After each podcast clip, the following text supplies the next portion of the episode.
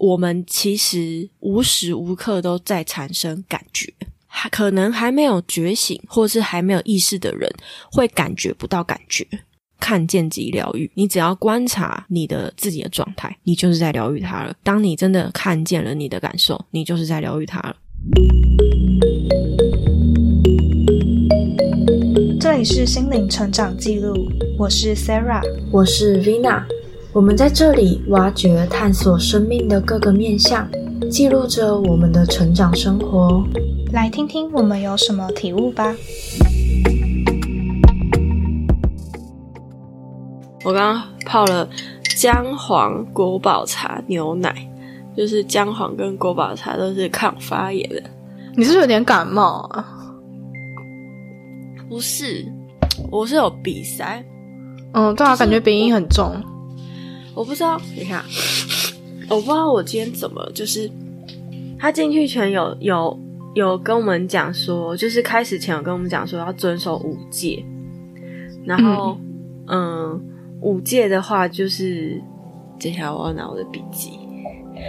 然后我那时候听到五戒的时候，其实没有很不以为意。可是我后来发现，干这五戒有个靠腰的。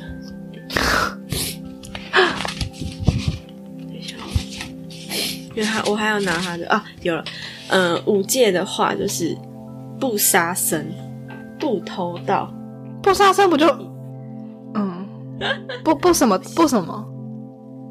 第三个，第不什么谐音？哦哦哦哦哦，然后不妄语，然后不饮酒，不吸毒品等，这些其实都算是日常生活中蛮常见的，对吧？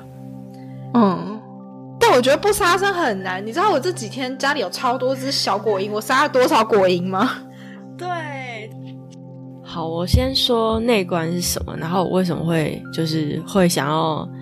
试看看这件事情，就这件这个内观，它其实是我之前有参加。你还记得，我们之前有一有一集是在录森林山上的啊，对对对，然后那个是三天的，那个好久，那好久之前，大家要听的话，大概在第十集还第九集的时候。然后那个三天的课程结束之后，他们有给我们有寄 email 给我们大家，然后那个 email 里面就有。推荐可以去上什么课啦，或者是推荐什么书籍啊，推荐什么电影之类的，就还有一个清单。对，那其中内观就是在那个清单里头的其中一项。嗯，然后我就一直很好奇内观到底在干嘛。然后我大概知道，就是内观有可能就是，嗯，我那时候去森林僻静的时候，前三天的那三天的第一天。就其实是在做类似那关事情，就是你整天就是坐在那边冥想，嗯，然后其他事情都不做，然后禁语，嗯，然后就不能讲话，不能书写，不能交，呃，就是有任何的交流，也不能用手机啦，不能有时间这部分，其实不能有时间是不能带手表进去是吗？对你一切的作息就按照敲钟而定，嗯，但不一样的是内观中心他们是有时间的，就是变成，可是你还是按照那个作息，就是他们叫你几点起床，你就要几点起床；他们叫你几点吃饭，你就几点吃饭。嗯，对，这十天还真的就是跟我那那次在森林僻静的三天一样，都在冥想。嗯，我还记得。我还记得我那时候有跟你讲说，天哪，我我居然因为那时候在森林僻静的时候有用计时器，然后有大概算了一下你自己冥想了几个小时。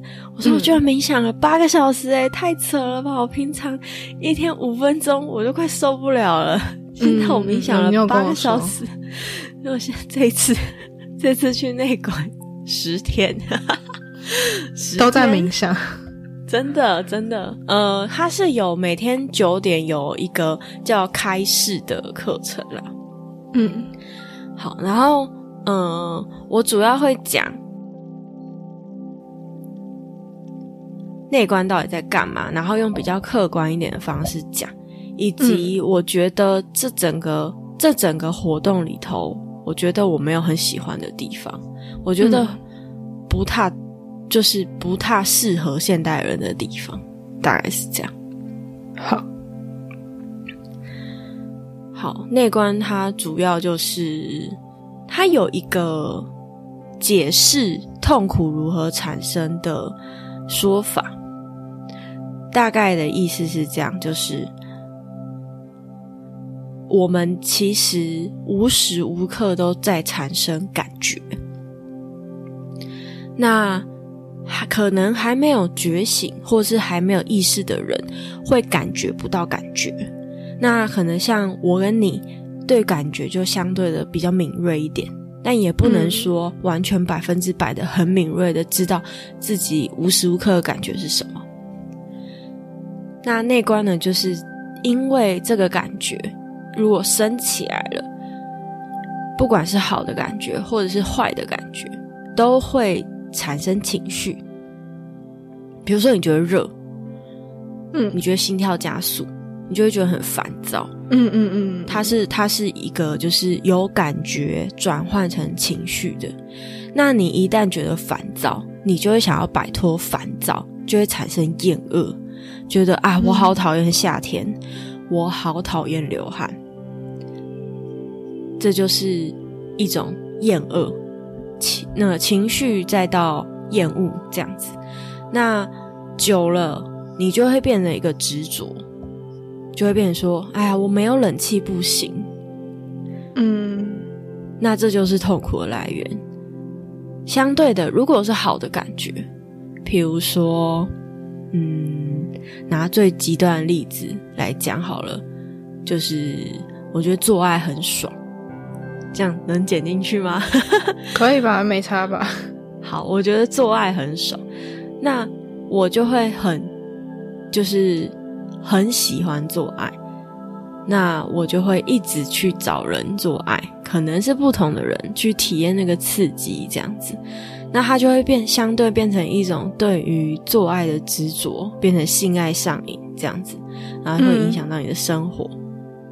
那我觉得再举一个比较常见的例子好了，以感情来讲，就是如果我爱上了这个人。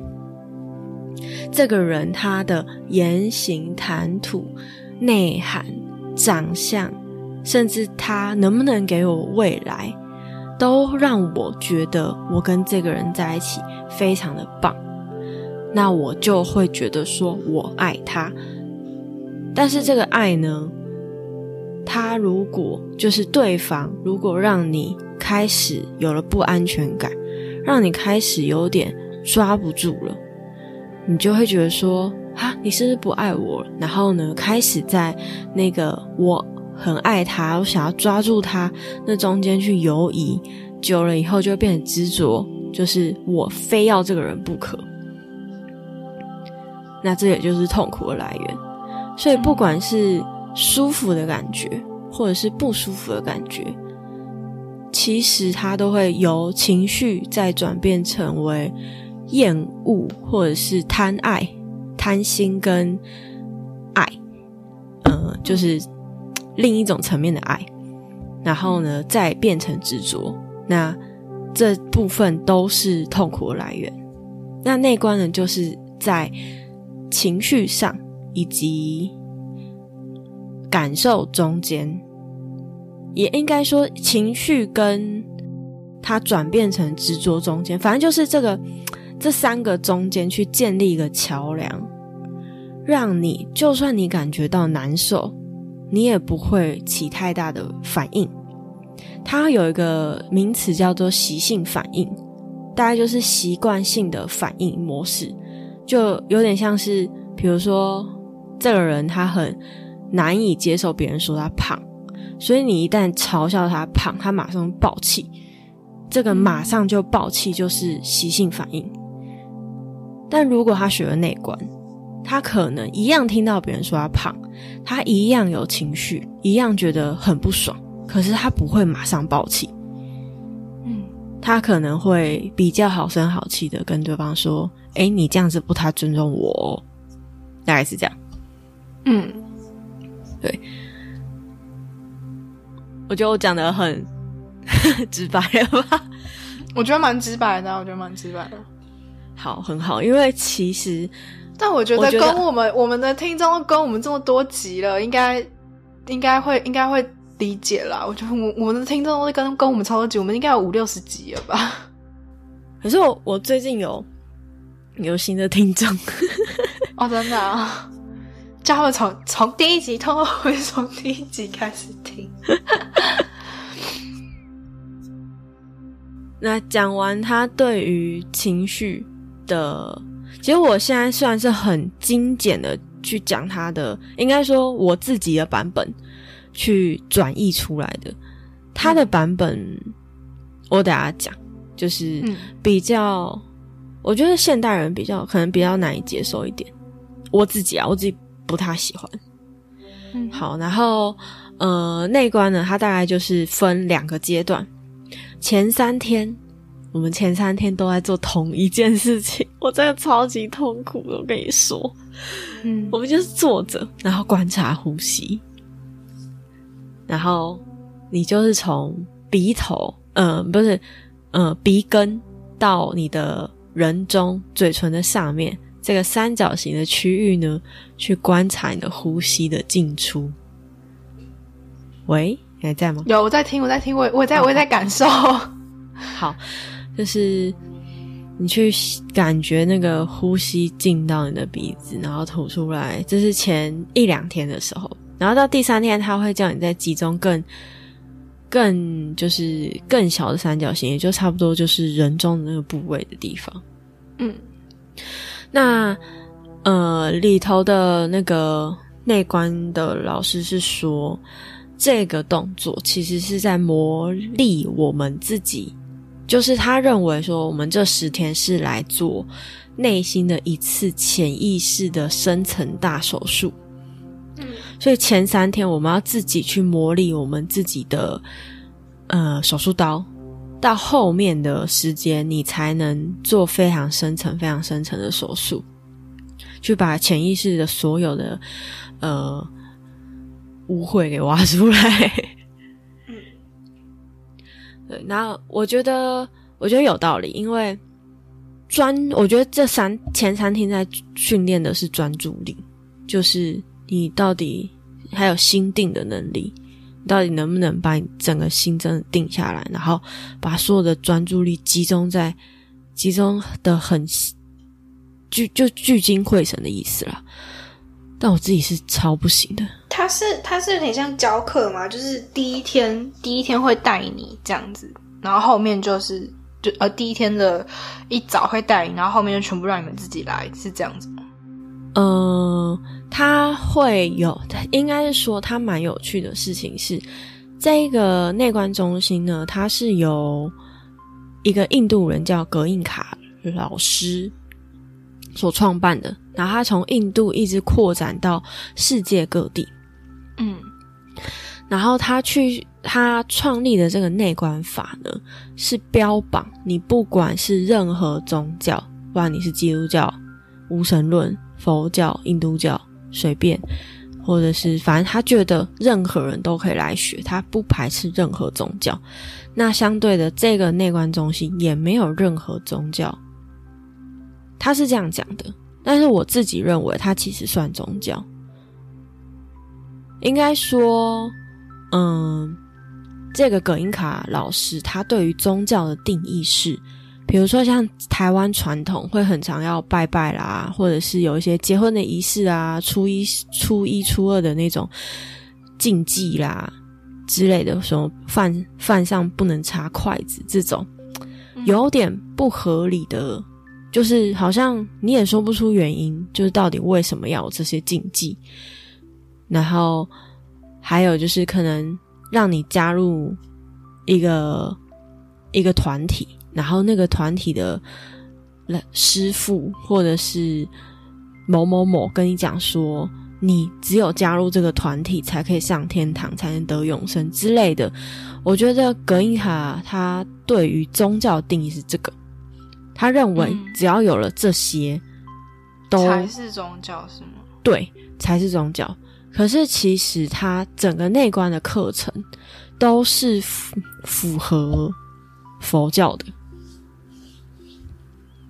嗯就是他有很，他用了很多佛教的词句，用了很多就是佛教的理论在解释内观。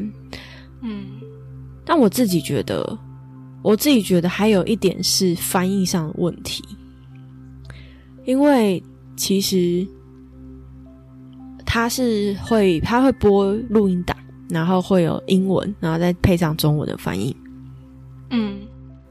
那中文翻译就是他们找了一个非常讲话字正腔圆又带一点 大陆口音的人，所以当他讲话的时候，我就莫名的烦躁。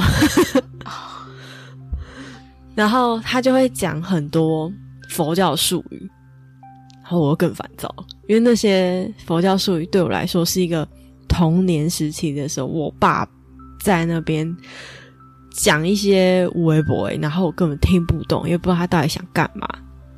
嗯对，可是蛮有趣的事情是，结束以后他们有一个摊位，就是可以让你自己去取他们就是整个内观相关的书籍。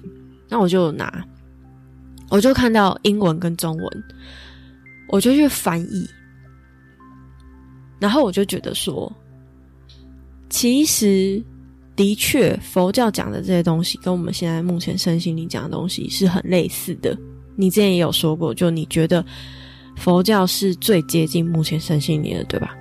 嗯，你还记得你说过这这个哦？我是不记得我有没有说过，但是我觉得是蛮，嗯，就是蛮好，蛮合然后。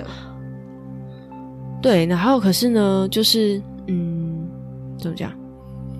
就是英文，如果说它直接翻译的话，我觉得我可能不会那么的，就是排斥。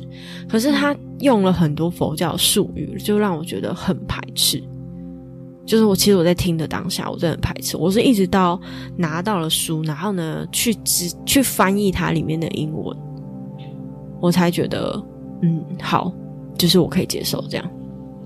哦，我先跟你讲，它里面有一个词，我不知道有没有听过，叫做贪嗔痴。哦，我知道这个。然后我听到以后，我就浑身不对劲，因为那是我我我爸以前很常就是有点像训诫嘛，然后我也听不懂什么意思啊，什么贪嗔痴，就是听起来就是很老人的东西。可是翻译成中文，它就是渴望、贪心，就是渴望，然后呢厌恶、嗔嗔恨，就是厌恶，然后吃就是呃无意识。或者是他们另外一个术语叫无名，就是无意识，差不多就是还没有觉醒这样子，嗯，对吧？你看翻成中，就是他直翻其实没那么讨厌，可是讲贪嗔痴我就超级讨厌。嗯，这这确实是比较，这我太我知道为什么。对，然后因为其实我一刚开始的时候蛮。蛮不爽的事情是他，他就一直说我们不是一个宗教，可是呢，过没多久就说你们要皈依三宝，然后我就 What the fuck，我心里就是直接翻了个大白眼。我想说，好，你说你不是宗教，那你跟我讲你要皈依三宝啊，这不是宗教。再回来，就是我还有另外一点，就是让我还蛮不喜欢内观中心的原因，我就只讲，我不想、不想躲了。就是，嗯、呃，它其实跟我们学习身心灵有一个很大很大的差别，就是在学习身心灵的时候，我们冥想，有些引导冥想师都会跟我们讲说，好，现在你放轻松，然后呢，去感受你自己，嗯，哪边是放松的。然后呼吸是很自然、很自然、轻轻的进到你的身体里头。嗯，大部分我接触的身心灵是比较偏这个样子的。可是，在内观中心呢，每一天哦，每一天他就说：“嗯，你们要精进的、努力的勤奋的用功。然后我就啊，我是给太大压力吗？对我听到这个我就很不开心。然后他还会说什么：“今天是第三天，你们还有七天可以用功。”然后我我我我等下我想打岔，我觉得不是因为他讲了什么，而是他的那个语气跟那个口。对我突然发现你那个讲话方式好讨厌。超级讨我跟你讲，他就这样讲，而且是一个男的。然后不然他就会说：“现在只剩现今天是第七天，你们只剩三天可以用功了。”然后我就哦，可以不要这样吗？很烦，超烦。然后就是他他的口音跟语气、讲话方式，然后还有就是他翻译出来的东西，真的会让人很讨厌。嗯，然后可能就是嗯，葛英哈老师他会讲说。嗯，start again，start again，然后呢，翻译就会说再一次用功，再一次，再一次，然后就 那个火就直接起来，就我每天起都在生气。对，然后，然后后来就我后来有习惯，就是我大概到第七天的时候真的习惯了。但是我绝对绝对。觉得就是内观是有用的，只是他的那个那个环境给你的氛围，然后还有加上就是那边的助理老师啦，或者是事务长啊，事务长就是你待在里面，你什么人都不能讲，都不能跟跟任何人讲话。但是如果你生活所需，可能不你忽然月经来，你需要卫生棉，可以去跟事务长讲说，哎，我需要什么什么什么之类的，这样子，嗯。对，或是你忽然有什么突发状况，都可以跟他讲。但是就是那边的气氛，就给我一种很压抑，然后所有人都很精进的、努力的用功 这件事情，然后我就烦了，我就觉得压力真的很大，而且我很想逃跑。我每天，我真的从我好像从第三天我就开始报数，第四天开始跟树讲话。然后第五天开始唱报数，你说报报住的那个，对对对，抱我有数一二三四，没有。然后好像第六天我开始跳舞跟唱歌，反正就是就是开始疯掉。然后我后来我后来还被发现，就是我在唱歌，然后被被就是讲了一下这样。子。唱歌都不行啊，不行啊，就是他们因为真的很安静，然后我可能小小声的唱歌，就马上就被发现。哦，对，而且重点是后来，就是我发现有几个人也是开始有一些很神秘的都疯掉举动，也不是疯掉，就是可能会，因为我们会有可以哦，还有一点我觉得超级不合理，就是他觉他认为说，他一刚开始是说，他一刚开始是说，他他们认为瑜伽还有运动其实是跟内观不冲突的，但是为了要我们这十天非常。专注的在，嗯，这个环境里头学习这个方法，所以就是会希望我们就是不要运动，不可运动。然后他说，最好的运动就是散步。嗯，对。然后我就我我就都超不听话的，我都偷偷不听话，会不会被赶出去啊？好像没有，因为我被刁了好几次，没有 没有被赶出去。我很想要不听话到被赶出去，你知道吗？就后来发现其实可以自己出去。对，就是到最后一天的时候，事务长就很开心跟大家讲说：“你们这班真的是太棒了，这班是我带过的第一次有人有任没有任何人提出要离开，没有任何人提出离开。”然后我的室友就说：“啊，我以为不能离开。”哎，我说我也以为，不然我怎么？哎，但我觉得你这不能讲出来，这样大家都没有办法像你一样忍到最后。可是我觉得，如果你真的不被那个精进的、努力的用功去影响的话，我觉得它是一个很有用的方法。因为其实我回到世俗以后，就有。试着早上晚上有做这件事情，然后还有不舒服的时候做，嗯，它就它其实就跟一般冥想一样，有绝对的用处。嗯嗯，我觉得整整个十天下来，最主要的核心就是所谓的平常心。那平常心，我觉得这个也讲起来很笼统，它其实就有点像是身心灵里面的接受这件事情，接受接纳，嗯，就是接受你会有好的情绪，接受你会有坏的情绪，这些情绪的到来都像是，呃，会下雨也会出太阳一样。你没有办法去指定，你一定每天天天都是太阳，你也没有办法指定每天天天都是下雨。可是它就是会起起伏伏、起起伏伏的来。那你能够做的事情就是自然而然的接受它，接受你自己，也也算是等于一种爱自己的表现。对，但是在内观里面，他用的是平常心。你就算被别人骂了，你也不会起反应有起伏，你只会觉得哦，他骂我诶，那是发生什么事情了吗？对，大概是这种感觉。所以其实我觉得这十天下来，他最主要在训练的就是这件事情。嗯，但嗯，你这样讲还是很难理理解，就是你是怎么去。透过内观去疗愈自己，就是去面对自己要解决的问题。好，嗯，到后来就是前三天都是在磨砺你的手术刀嘛。到第四天的时候，他就会跟你讲说：“好，你们现在要来开始做手术，要要对你的心做一个深层的呃潜意识的手术。”那我总总总结下来，他就是。会教一个内观法，其实就是身体扫描法。我不知道你有没有就是冥想的时候做身体扫描这件事情。嗯，有很多很多不同的方法，我知道。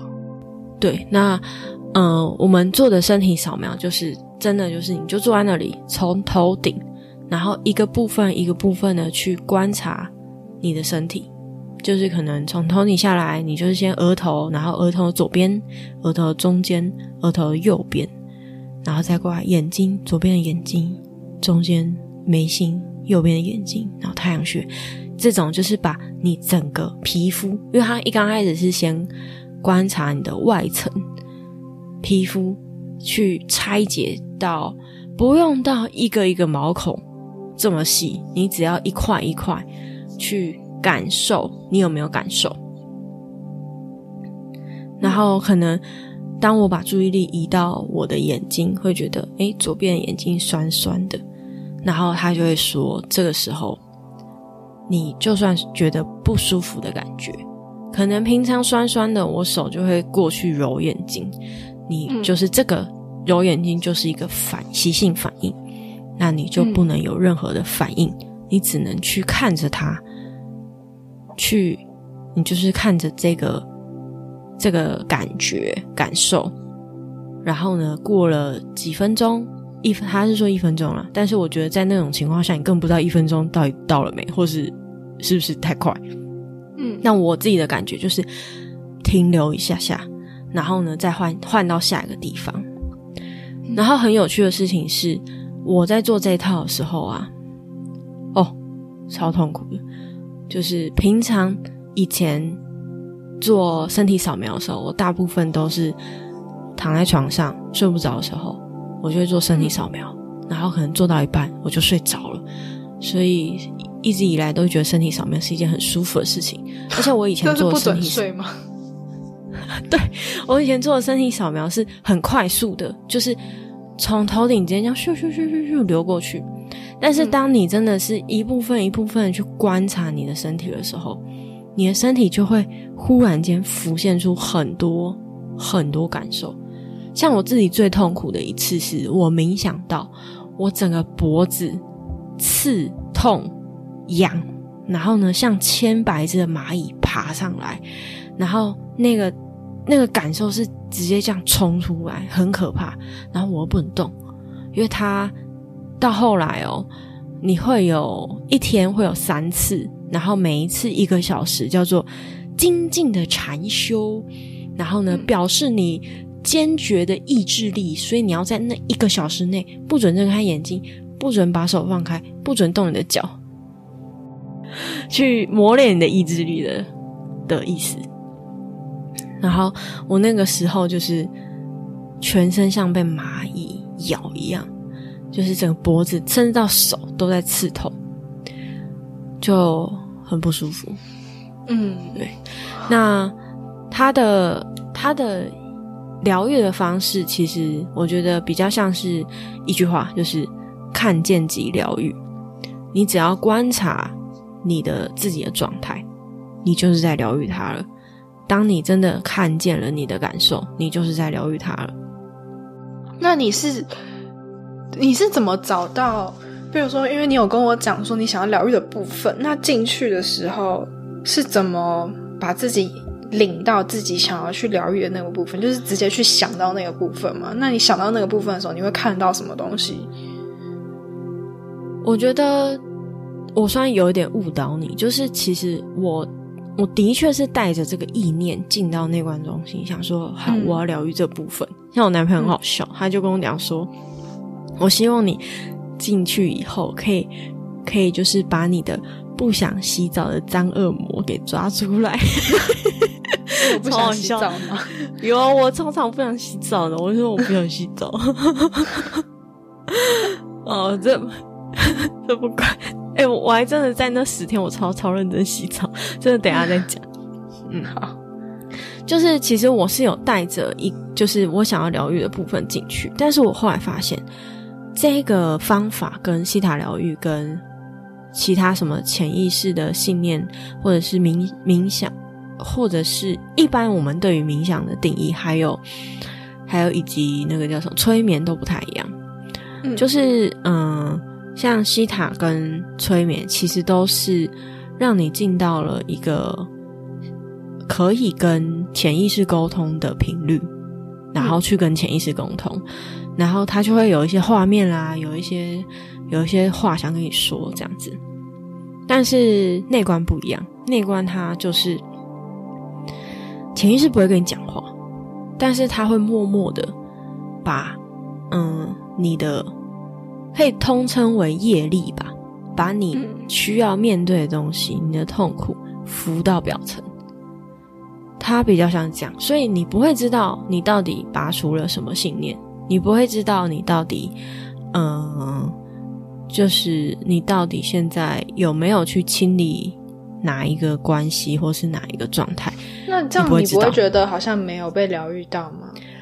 对啊，其实是有有这样的感觉。因为我觉得他都会带着一个，嗯，他都会带着一个，其实你根本不知道做这件事情到底对不对，因为他完全已经是不是头脑层面的东西，他是已经完全到感受层面的东西。那你好像也只能全然的去信任说，好，今天潜意识丢给我这个痛苦，然后呢，可能这个痛苦，他以。西塔疗愈或是催眠来讲，这个痛苦，这个你真的感受到的痛处，是可能父母那边带下来的，blah blah blah blah blah。但是呢，你今天你就只感受到这个痛处，你不会知道说这个痛处是什么样的定义或什么样的状态。就是因为其实定义或者是信念，其实都还是在头脑层面，但是这个。格印卡他完全不想要去做这件事情。嗯，我觉得蛮有趣的是，他到后面有解释他为什么这么做。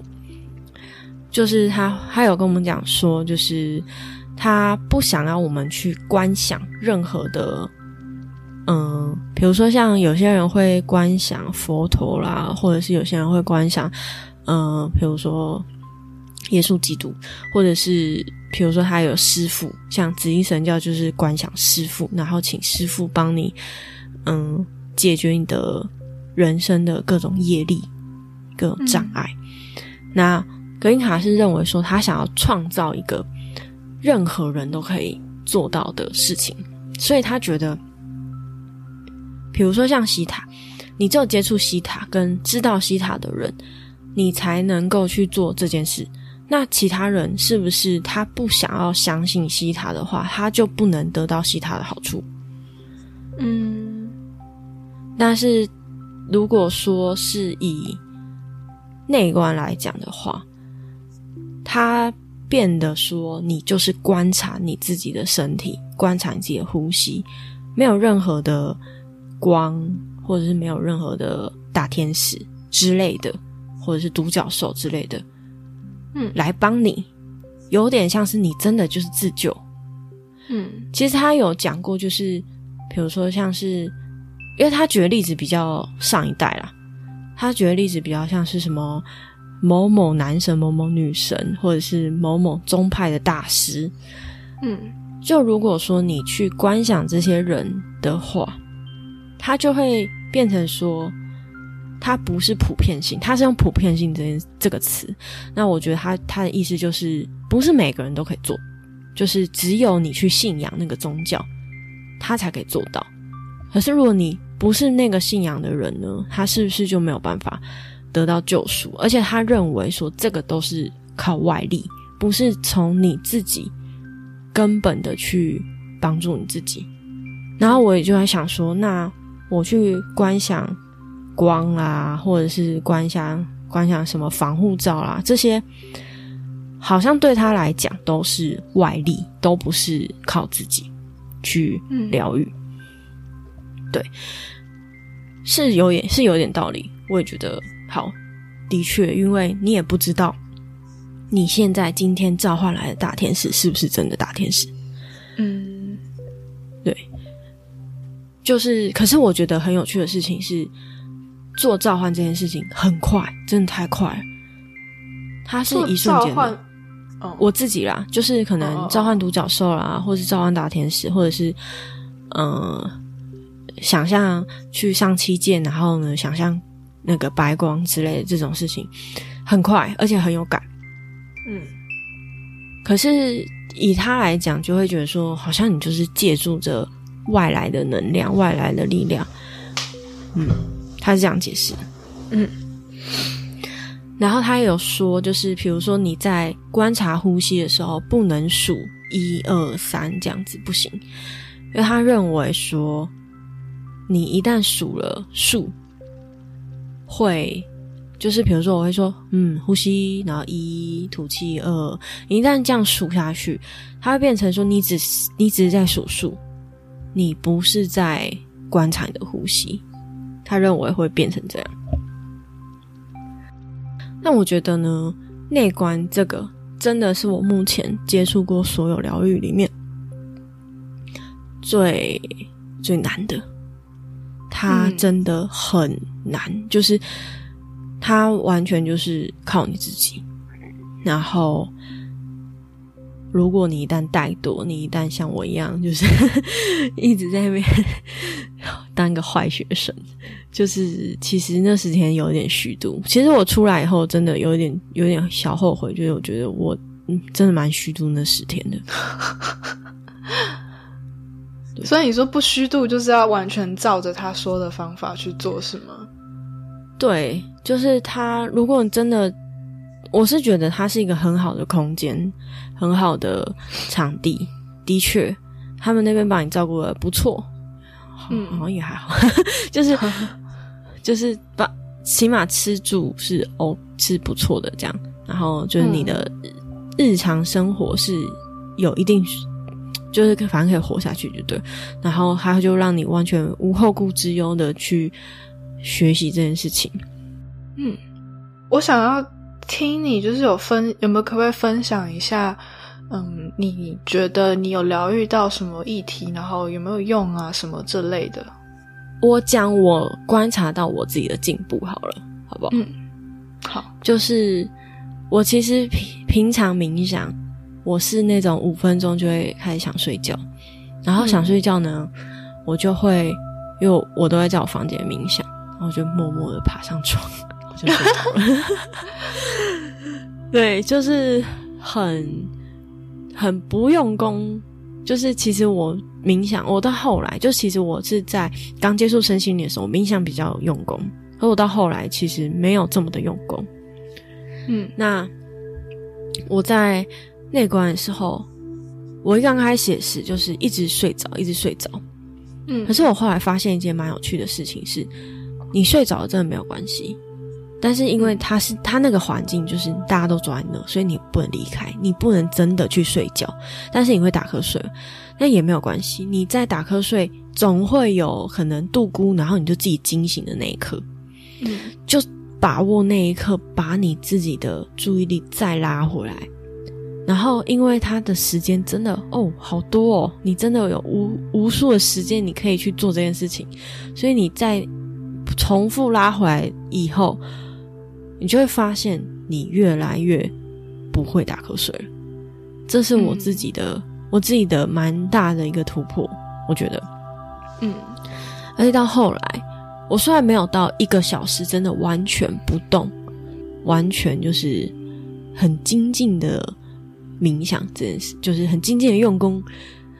我，但是我可以到三十分钟，甚至到四十分钟，真的是不睡着。也不会有，就是太多的。他是说妄想，那我觉得他比以身心灵的名词来讲，说变像小我的，或者是你自己的大脑里面那个无尽的杂杂杂讯。嗯，就他有解释说，说真的，如果你真的你今天一整天静下来，然后呢，把你大脑所有的东西给。写下来是写不完的，因为它跳很快，然后又变化的很快。就是我自己也很能理解，因为我自己的大脑也是，就是非常可怕的，就是它真的跳很快，变化很快。所以我后来到大概我真的知道第七天才真的比较进入状况。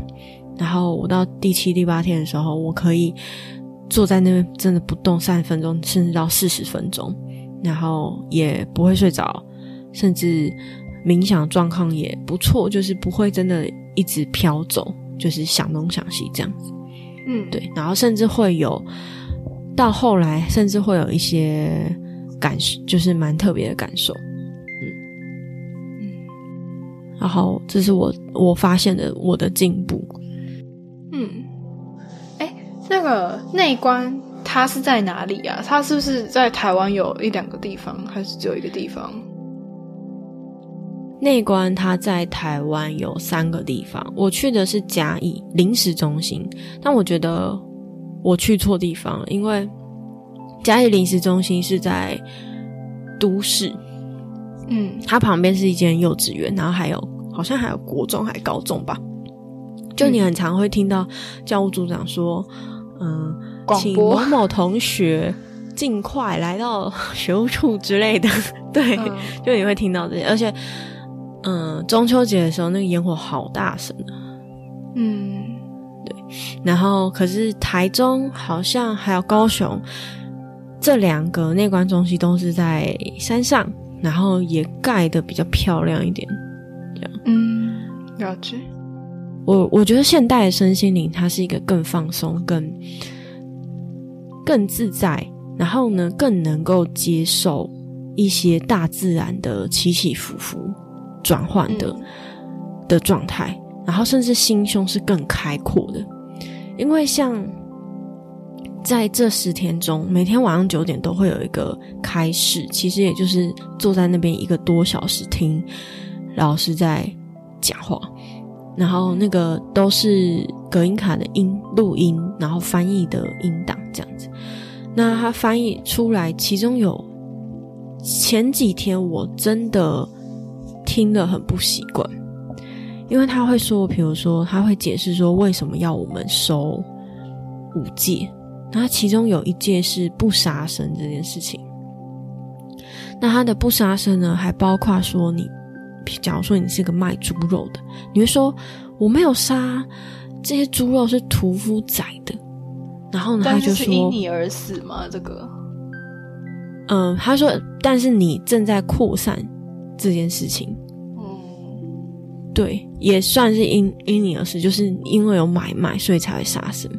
嗯，对。然后他他还有在讲到说，有一个叫嗯镇定，镇是镇镇是很端正的正，然后定是禅定的定。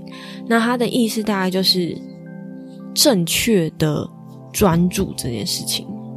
嗯嗯那他所谓的正确的专注是在讲说，比如说像小偷在偷钱包的时候，他会很专注；那像狙击手在杀人前也会很专注。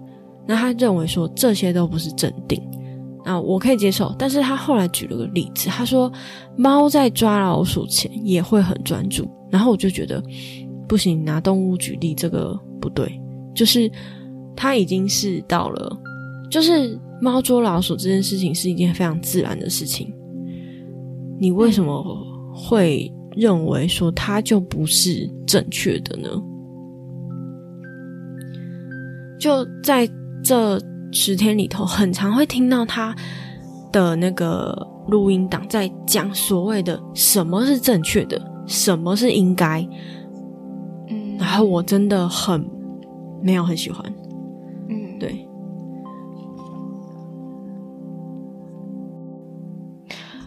听你讲完，我可能反而没有那么想去。哦，我觉得我好坏啊。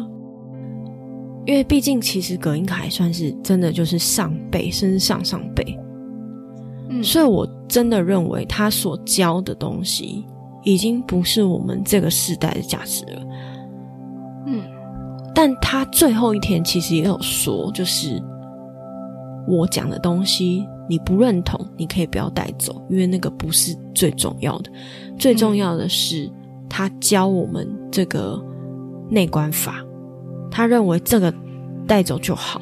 我觉得他对于情绪的嗯解释，就是为什么会有痛苦，这点我觉得很赞。然后还有就是，其实第五天开始后面讲的东西，我觉得都蛮赞的。就是他可能会讲说一些活在当下啦之类的这种，我可以听得懂，也嗯可以理解的东西。我想问他可以带什么东西进去？就是我刚刚一开始就想问，后来忘记了。哦，他其实其实老实说，你也可以带违禁品进去。违禁品的意思是纸啊、笔啦、书啦，因为你们每就每个人都会有自己的空间。那我比较不幸运的是，我被分配到六人房，但是。我的床跟窗户中间有一个椅子，然后那个空间就其实是就是一个小空间，可以让你待在那边，然后比较不会有人去注意到你，因为而且其实，在里面大家也都不太会注意你，注意彼此这样。除了像我这种就是好奇心很重的人一直在。你们是可以聊天的吗？还是不行？不行，我们直到最后一天才可以聊天。嗯，对。我们到第十天才可以聊天，而且我觉得他安排的蛮有趣的是，他让你最后一天可以拿到手机可以聊天，其实算是让你先跟外界有所接触，而不是直接放你出去，然后可能会冲击太大。对，所以我觉得这个这个安排蛮有趣的，就是他先让你拿到手机，先让你拿到，先让你可以跟。这里面的人沟通跟聊天，然后你再出去。他也有说到说，就是如果你，嗯，应该是说潜意识会不定时的把一些你需要清楚的东西送到表面，然后你就会感觉到坚硬，就会感觉到很粗、很重或者什么之类的。可是如果说你感觉到你全身上下很顺畅、很顺畅的流动，甚至有轻微电流啊，有一些能量的感觉啊，或者什么之类的。你也不要就是太开心，然后甚至有贪爱之心产生，就是觉得说我每一次冥想都一定要达到这个境界，没达到这个境界不啊不对，就不是冥想。然后他说不对，这样这样不对，就是你如果表面。已经很顺畅了，那很好。但是呢，其实过一段时间，你的潜意识又会把一些你需要清楚的东西再浮到表层，嗯，然后你就会又感觉到很出众啊，或者是很卡啊之类的，嗯。然后它有一个形容词，就是说，我们其实就像一块木炭，那。平常生活中会有很多事情让我们这块木炭燃烧。那燃烧的话，可能燃烧的很旺，你就很容易会被消磨掉，你就会瞬间就是被烧完了嘛。可是很多时候，其实我们那个木炭你看不到火，但是内在还在烧，就我们的状态其实是这个样子的。然后他认为内观是一个冷水泼到木炭上。会很痛，会发出滋的那种剧烈的那个蒸汽，但是你泼一次可能还不会消，但是会消掉一点，所以就要一直泼，一直泼，泼到它真的完全消掉为止。那他他是这样比喻的，我觉得蛮有趣的。哦，我是还没回答到你说有什么东西可以带进去。啊，你不是说可以带违禁品吗？那不就是回答到了吗？可是我觉得这回答很坏耶，因为其实他就是他不会来查你的房啊，但你也不能被发现，因为在怎么讲，在嗯，会有一些时段是你必你可以在禅堂里面，就是跟大家一起坐在那边冥想，也可以回到房间自己冥想。可是如果你回到房间把违禁品拿出来，就有有老师会去查房，他会去一间一间看你们有没有在冥想，有没有没有睡着这样。那如果被发现的话，就一定是会被没收。嗯，对。但我觉得一定要带拖鞋，室外拖，因为其实像我，就是我进去以后，我就是从拖鞋一路穿到底。虽然说它有附。他有附拖鞋，可是就是可能是别人用过的。嗯，哦，然后我还想讲几个我觉得比较不合理的地方，就是他要我们晚上九点就睡，早上四点起来，这不合理吗？很累，我不这不就是日起出而作，日落而息吗？六点起来不好吗？可是九十、十一、十二、一二三四，睡七个小时，七个小时有点短，睡八个小时我比较可以接受。可是，可是对我来说，九点我因为我算有一点日行性动物，我早上虽然说我醒着，可是我的那个运作并没有真的起来，所以，所以其实九点的时候，我的那个大脑才刚醒，嗯。对，然后才就是，嗯，才比较精神状况才比较好，可是却要我就是马上就要睡，我真的睡不着，所以我都会躺在床上一两个小时才睡着，然后以至于我都这就像当兵啊，嗯，当兵人四点起哦，我不知道当兵几点起，但他们应该还是九点十点都睡了吧？然后再来第二个不合理的点是，他吃的会要你五点半到六点半吃早餐，然后再来是十一点到十二点吃早餐，呃，吃午餐。它中间的间隔真的有够短的，就是我根本还不饿就要吃午餐，不会 虽然啊，这这是我蛮长的啊。可我觉得我超五点到六点，七八九十十五个小时六六点半，六点半，然后再到六点半、七点半、嗯八点半、九点半、十点半、十一点半、十一点吃饭吗没有？十一点吃，对，那差不多四个多小时，我觉得差不多啊。哎，拜托？你嗯 你，大家上班族都七点多起床吃早餐，然后十二点就要再吃午餐了，嗯。对是其实也差不多啊。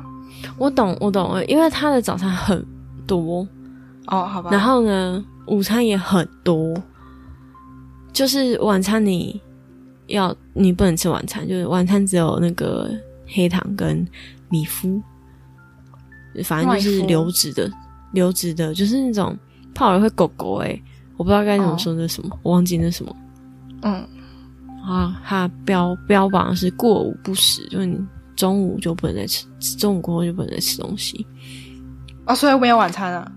没有晚餐啊。哈，没有晚餐啊。你你反而对这点最惊讶是吗？对啊，为什么？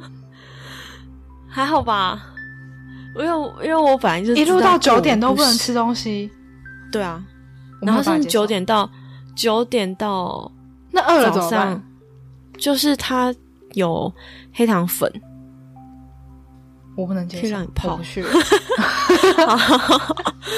然后再来第三个让我无法接受的，比较无法接受的事情是，他洗澡的时间就是中午，就是吃完午餐十二点到一点，以及晚上，嗯，吃完，呃，也不算吃完晚餐，就是他有一个晚上的点心时间是。救生才可以用，然后它反正就是黑糖加那个米麸，然后就是流质的，然后还有一颗苹果这样。嗯，然后就没有其他东西了。所以重点是，嗯，他会两个人共用一间浴室，嗯所以你必须要跟你的室友去瞧，因为我觉得很少会有人中午洗澡，我也想要晚上洗澡，而且他其实晚上洗澡也很早，太早了。我都是那种九点十点洗澡的人，哎、那我想问一下，有冷气吗？没有，只有所以最好不要选夏天去，对不对？但是冬天你也会很痛苦吧？很冷不、会啊，哦，好我觉得。还好哎。我觉得我宁愿冷，我也不要热。啊，那棉被够厚吗？有厚棉被吗？他没。有附棉被，但是我自己带知道冬天棉被啊会不会。我有带，哦，那我所以自己枕头、枕头跟那个棉被都要带就是了。嗯，因为它的枕头是，嗯，好像数量不会满，你拿完就没了这样。嗯，然后棉，被他给的是小毯子，也不算棉被。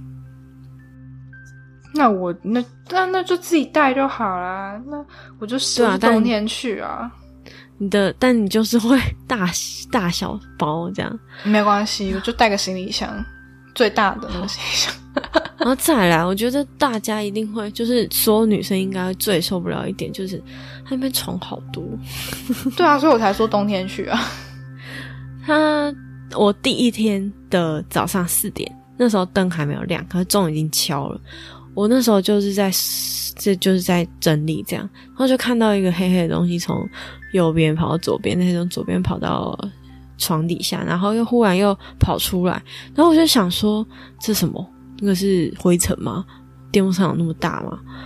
然后就后来开灯以后，发现，干是只超大蟑螂，是那种大只的蟑螂。我不，我不能，我不能，我真的会无法，我无法。而且又而且又就是又不能杀生，所以又要去拿那个罐子去把它活捉，然后到外面放。好可怕，不行。然后结果后来后来发现，它它居然就是有一个充电的地方，然后旁边有个洞。它就钻回去，然后我后来就拿卫生纸把那个洞塞满。好，好可怕。夏，拜托大家就是冬天去吧，冬天去会比较好一点。我觉得我这集根本是劝退、怎么办？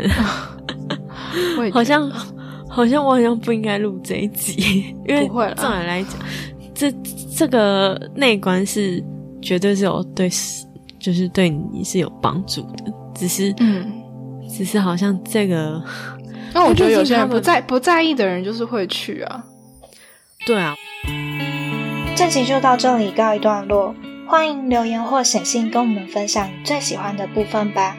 别忘记要帮我们评分五颗星哦，才有机会让更多人听见我们。在我们的 Instagram 有更多心灵成长的文章分享，搜寻 Spirit S P I R I T 两个底线 Road R O A D 就可以找到我们喽。我们下集再见吧。